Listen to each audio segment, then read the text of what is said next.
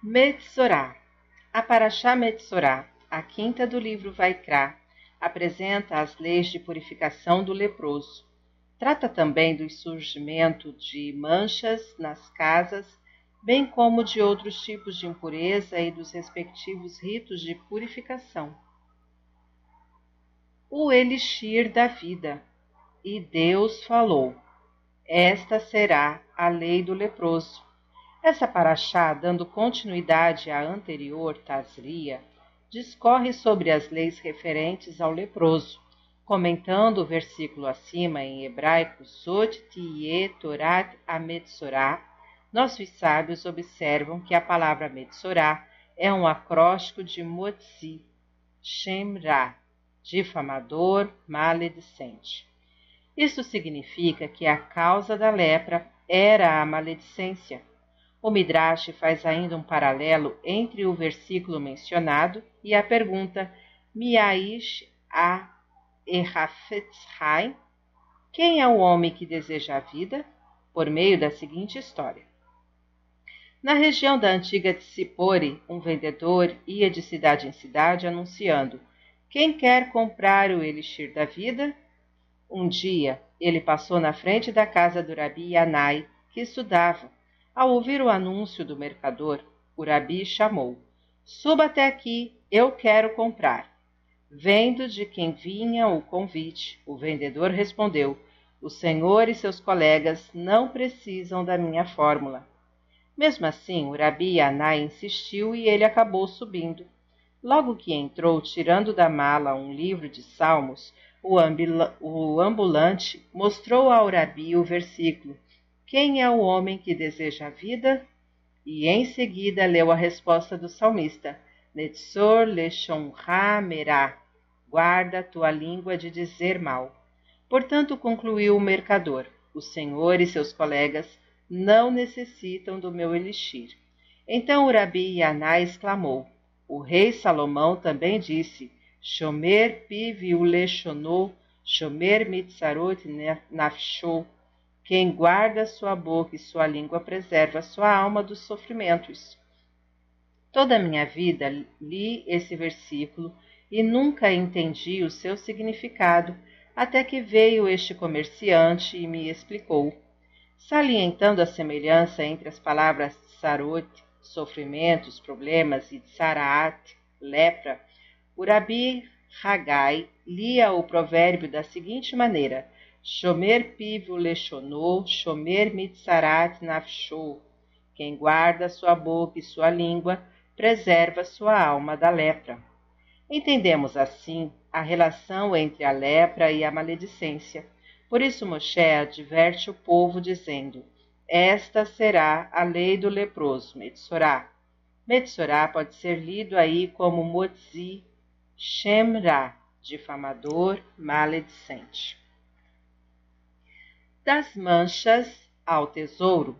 E Deus falou: Quando vierdes à terra de Canaã, que eu vos dou, porei chaga de lepra nas casas da terra de vossa possessão. Nesta paraxá, Deus avisa aos judeus que quando entrarem na terra de Israel, de Israel encontrarão em algumas casas manchas leprosas e lhes diz o que deverão fazer em tal situação.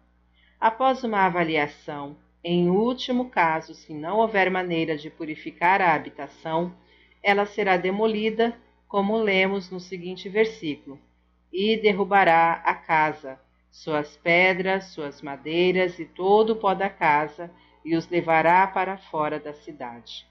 Aparentemente, trata-se aí de uma maldição, uma vez que a pessoa terá de demolir a casa e não tirará proveito dela por causa das manchas. Há duas interpretações da necessidade de demolição das casas. Primeiro, segundo o comentarista Rash, esse acontecimento trazia benefício para o proprietário, pois os amoritas, um dos, povo, dos povos que habitavam a antiga Canaã, haviam escondido os tesouros nas paredes das casas durante os quarenta anos da permanência dos judeus no deserto, quando as casas fossem demolidas, muito ouro seria encontrado. Segundo, O Zohar afirma que os cananitas, por, terem, por serem idólatras, tinham envolvido suas residências com o espírito da impureza, e elas deveriam ser destruídas para que o povo judeu vivesse em moradias puras, sagradas, cheias de santidade. Obviamente, nem todas as casas apresentavam um grau tão elevado de impureza que exigisse a demolição. Em algumas delas, para afastar o espírito da idolatria, bastaria que o judeu entrasse, afixasse uma mezuzá ou ali fizesse algo sagrado. Só que as que exibiam um nível alto de impureza teriam realmente de ser destruídas. Uma análise revela que as duas explicações são contraditórias. De acordo com Rash, a demolição da habitação seria conveniente para o dono, pois havia um tesouro à sua espera. O Zohar, por outro lado, argumenta que a casa precisava ser derrubada por uma razão negativa, o risco de queda espiritual muito acentuada, uma vez que o local estava impregnado da impureza da idolatria. Como é possível conciliar as duas opiniões? São conhecidas as histórias de indivíduos que alcançaram o ápice da glória depois de terem chegado ao fundo do poço. Nota-se que o caminho para o sucesso às vezes é o mais árduo e sofrido, ligando duas situações opostas ao fracasso e o êxito. É isso justamente que ocorre no caso das chagas e lepras, chamadas em hebraico de nega. Se invertermos as letras dessa palavra, obteremos oneg, que significa prazer, ou seja, o contrário do conceito de chaga ou lepra. Assim, a pessoa que se livra da impureza atinge a máxima santidade, transformando-se onega, mancha, em oneg, prazer. Percebemos então que as duas explicações são mencionadas acima complementares.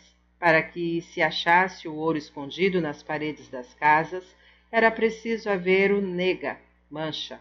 Assim, os sinais de impureza resultantes das práticas idólatras, algo negativo, indicavam a presença de algo positivo, um tesouro que aguardava seu verdadeiro dono. Como consta em vários de nossos livros, o propósito da queda espiritual é a subida que virá depois, Desse modo, todo o período do exílio que representa um declínio espiritual nos, nos conduzirá à era messiânica com a vinda do Mashiach Tzedkeinu rapidamente em nossos dias. Era uma vez o casamento. Certa vez o sultão disse ao rabino de Istambul: Vocês judeus afirmam que Deus arranja os casamentos algo que nenhum ser humano seria capaz de fazer. Contudo, não acredito que esta seja uma habilidade exclusivamente divina. Eu também a possuo. O rabino respondeu: Vossa Excelência pode tentar, mas não creio que terá muito sucesso. O sultão insistiu: Provarei que posso fazê-lo. Alguns dias depois, o sultão encontrou uma moça muito bonita, ainda solteira. Com a intenção de casá-la, ele lhe deu uma carta que levava sua assinatura e pediu-lhe que a entregasse a um de seus ministros, que também era solteiro. Como recompensa, ela receberia mil liras turcas. Na carta, o sultão ordenava ao ministro que desposasse a portadora e desse a ela as mil liras. A caminho da casa do ministro, a moça deparou com uma senhora idosa que lhe suplicou um donativo para comprar comida pois tinha muita fome. Com pena da velha, a moça lhe deu o documento que o sultão redigira. Embora não conhecesse o seu conteúdo, ela sabia que receberia o dinheiro quando o entregasse ao ministro e disse à mulher: Vá a este endereço e lá você ganhará mil liras. A idosa alegrou-se com a tzedakah e rapidamente seguiu para a casa do dignatário. O ministro leu a carta e cumpriu a vontade do soberano. Poucos dias depois, o sultão fez uma festa e convidou todos os seus ministros.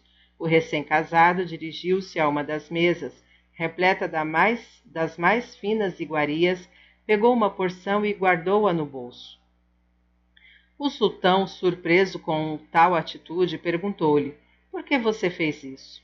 O ministro respondeu: Minha esposa é velha e desdentada. Ela só consegue comer alimentos macios. Assim levarei essa comida delicada à minha mulher. O espanto do sultão aumentou. Sua esposa não é uma bela jovem? O ministro respondeu: Segui as instruções de Vossa Excelência e casei-me com a mulher que me trouxe a carta, exatamente como solicitado. O sultão investigou os fatos e descobriu que a moça fizera imediatamente. Ele foi dizer ao rabino: Moisés diz a verdade, e sua Torá é verdade. Só Deus é capaz de arranjar os casamentos.